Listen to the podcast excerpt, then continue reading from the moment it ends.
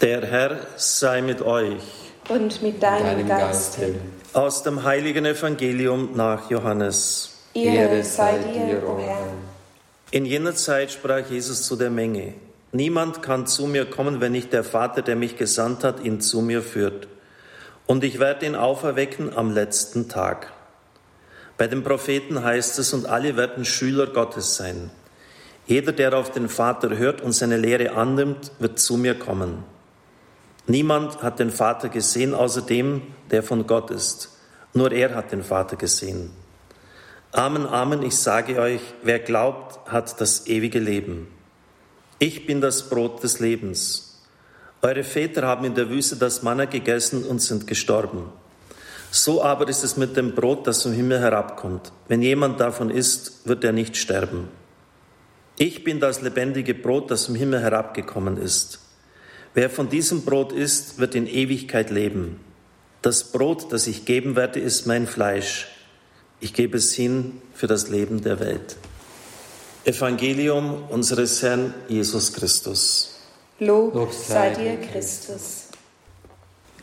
Liebe Gemeinde, liebe Zuhörer, liebe Zuschauer, liebe Brüder und Schwestern im Herrn, im Evangelium nach Johannes, wir haben es soeben gehört, gibt es im Unterschied zu den anderen Evangelisten Matthäus, Lukas und Markus keinen sogenannten Einsetzungsbericht, also das, was wir jetzt dann gleich hören werden. Er nahm das Brot, brach es, reichte es seinen Jüngern.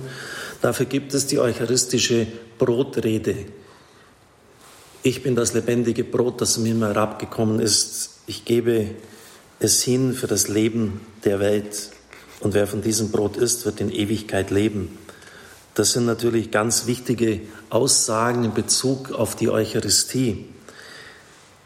Ich stelle aber fest, und nicht nur ich, auch meine Mitbrüder und jeder, der kirchlich engagiert ist, dass dieses zentrale Geheimnis offensichtlich kaum mehr richtig erkannt wird. Es war schon erschreckend, dass bei Umfragen 13 Prozent der Bevölkerung Deutschlands angegeben hat, dass es ihnen jetzt wichtig ist, zur Eucharistie kommen zu dürfen, dann teilnehmen zu dürfen, aber 87 Prozent nicht. Man würde meinen, dass das bei den Katholiken signifikant anders ist. Nur 15 Prozent haben das vermisst. Das sind schon, ich will fast sagen, Tiefschlagzahlen, über die man in unserer Kirche nachdenken muss. Was geschieht hier eigentlich, wenn dieses zentrale Sakrament unseres Glaubens ist ja das Vermächtnis Christi, tut dies zu meinem Gedenken, zum Andenken an mich, nicht mehr richtig gewürdigt wird. Und wir sehen ja dann, was passiert, wenn es nicht mehr verstanden wird, wenn kein Verständnis mehr da ist. Die Leute sitzen gelangweilt den Gottesdienst ab, so nach dem Motto, bringen wir es hinter uns.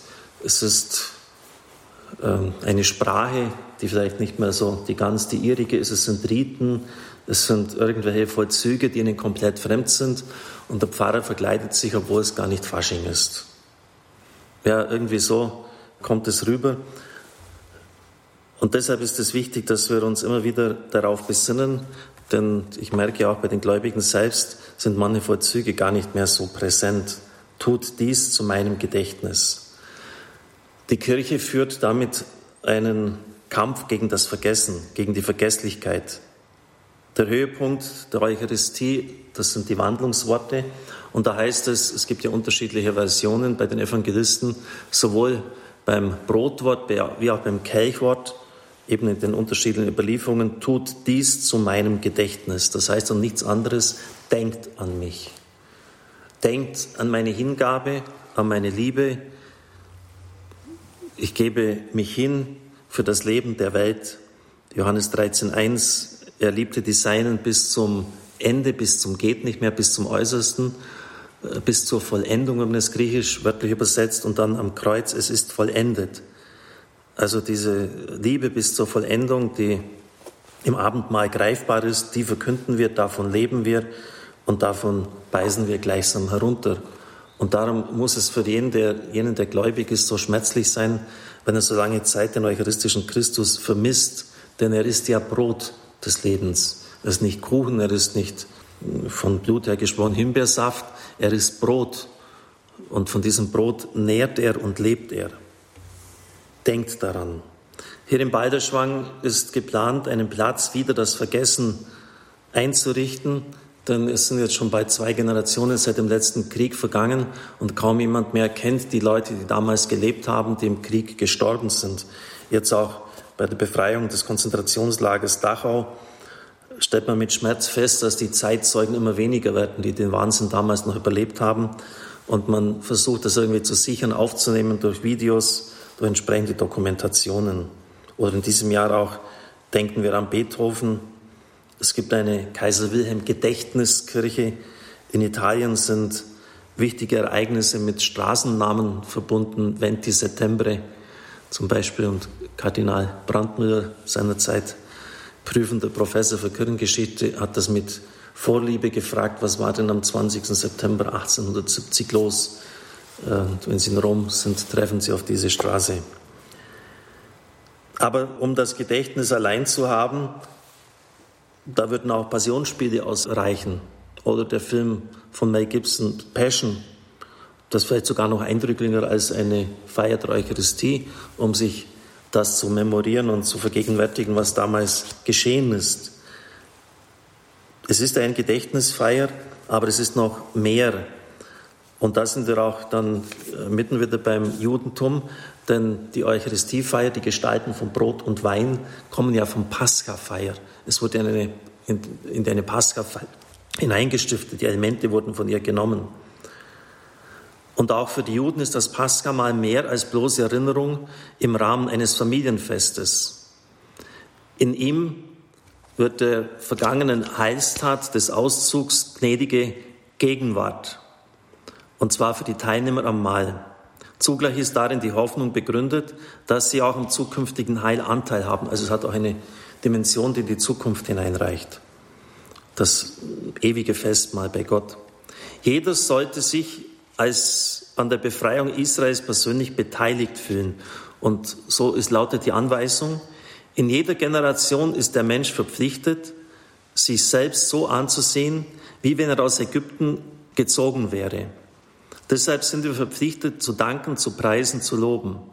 Den, der unseren Vätern und uns allen diese Wunder, an diese Wunder getan hat, der uns aus der Knechtschaft zur Freiheit herausgeführt aus dem Kummer zur Freude, aus der Trauer zum Festtag, aus dem Dunkel zum großen Licht und aus unserer Unterjochung zur Erlösung. Und wir werden vor ihm Halleluja anstimmen. Das ist so die Bedienungsanleitung sozusagen für die innere Einstellung der Teilnahme an diesem Mahl. Und das müsste Ihnen jetzt eigentlich schon bekannt vorkommen, denn am Gründonnerstag habe ich ja das auch schon äh, erwähnt, dieses jüdische Erinnern, den jüdischen Weg der Erinnerung. Ich rufe das noch kurz ins Gedächtnis. Am 16. Januar hat Ezer Weizmann, der israelische Staatspräsident, vor dem Deutschen Bundestag eine Rede gehalten. Da ist er darauf eingegangen. Ich war ein Sklave in Ägypten und empfing die Torah am Berg Sinai. Und zusammen mit Joshua und Elia überschritt ich den Jordan. Mit König David zog ich in Jerusalem ein und mit Zedkia wurde ich von dort ins Exil geführt. Ich habe Jerusalem an den Wassern zu Babel nicht vergessen. Und als der Herr Zion heimführte, war ich unter den Träumenden, die Jerusalems Mauern errichteten. Ich habe gegen die Römer im Jahr 70 gekämpft und wurde aus Spanien vertrieben. Ich wurde auf dem Scheiterhaufen in Magenza in Mainz geschleppt und habe Torah in Jemen studiert. Ich habe meine Familie in Kishinev verloren und wurde in Treblinka verbrannt. Ich habe im Warschauer Aufstand gekämpft und bin nach Eretz Israel gegangen. Eretz heißt Land hebräisch. In mein Land, aus dem ich ins Exil geführt worden war, in dem ich geboren wurde, aus dem ich komme und in das ich zurückkehren werde. Gestern hat jemand im Radio gefragt, äh, es war denn nicht antisemitisch, gemeint, ja, wozu brauchen wir eigentlich noch das erste Testament oder das, das Alte Testament? Dann habe ich gesagt, das ist absolut unser Fundament. Und Sie merken, wie leicht Christus jetzt an das anknüpfen konnte, denn es war das nicht einfach nur ein Memorieren, was damals passiert ist, wie bei einer Gedenkfeier, wenn irgendeine Symphonie von Mozart oder Beethoven gespielt wird, sondern äh, man hat wirklich geglaubt, dass was damals dem israelitischen Volk geschenkt worden ist, wieder gegenwärtig wird. Es ist mehr als mit Gedächtnis, schreibt Walter, als nur ein subjektives Andenken. Es ist ein objektives Tun, eine Feierhandlung, welche eine geschehene Heilstat vergegenwärtigt und dadurch das Heil neu zugänglich macht. Ein solches Gedächtnistun ist ziemlich genau das, was wir später mit dem Ausdruck Sakrament bezeichnen. Was ist ein Sakrament? Ein sichtbares, unsinnbildliches Handeln, welches bewirkt, was es darstellt. Das ist die Definition eines Sakraments. Ein sichtbares, symbolisches Handeln, welches bewirkt, was es darstellt. Also es ist, und damit sind wir beim Schlüsselwort bewirken, und ich habe Ihnen das auch am Gründonnerstag gesagt, aber es ist mir wichtig, das ins Gedächtnis wieder zu rufen. Repräsentation nennt man das. Re nochmals wieder, Präsens, Gegenwart. Das, was damals war, wird wieder Gegenwart, wird in der Gegenwart wirksam. Es ist so, als ob wir damals unter dem Kreuz mit dabei gewesen wären. Die Früchte der Hingabe, der Liebe Christi, all das wird hier präsent. Also es ist ein wirkmächtiges Erinnern. Ich möchte fast sagen, wie in der Schule, bitte merken Sie sich das, weil das der Schlüssel ist. Ähm, und dann bekommen Sie ja die Antwort auf das, was ich eingangs gesagt habe, dann ist das kein toter Ritus. Es ist nicht irgendetwas, was da halt abgefeiert wird und Leute feiern da Zeremonien, Riten, sagen irgendwas, andere sagen etwas wieder zurück, sondern es ist wirklich äh, Gegenwart, Gegenwart des Heils, wirkmächtiges Erinnern. Genauso wie bei den Juden. Die haben auch damals äh, sich das so vorgestellt, dass die Erlösungstat Christi, das hat ja schon die Einleitung zur Passafeier gezeigt, gegenwärtig wird. Die Gnadengaben.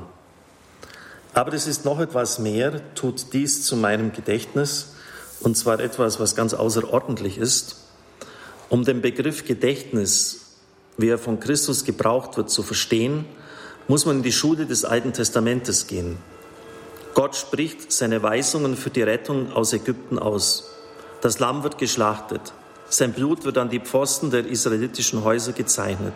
Dann heißt es, zum Gedächtnis diene euch dieser Tag. Feiert ihn als ein Fest des Herrn in all euren Geschlechtern. Nochmals, zum Gedächtnis diene euch dieser Tag. Später spricht der Herr, feiert zum Gedächtnis diesen Tag, da ihr aus Ägypten, aus dem Sklavenhaus gezogen seid.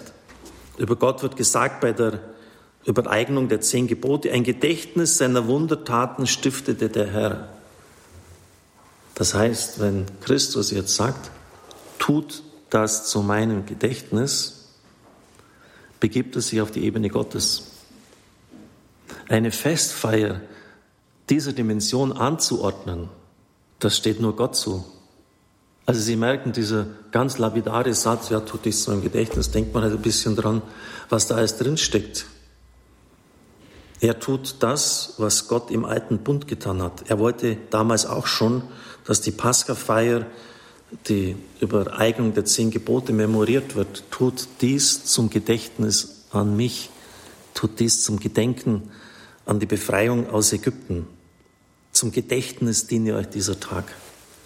Wissen Sie, wenn Sie die Bibel einmal näher durchgehen, dann werden Sie immer wieder diese Spuren entdecken, dass Christus mit einem Selbstbewusstsein gehandelt hat, das geradezu atemberaubend ist.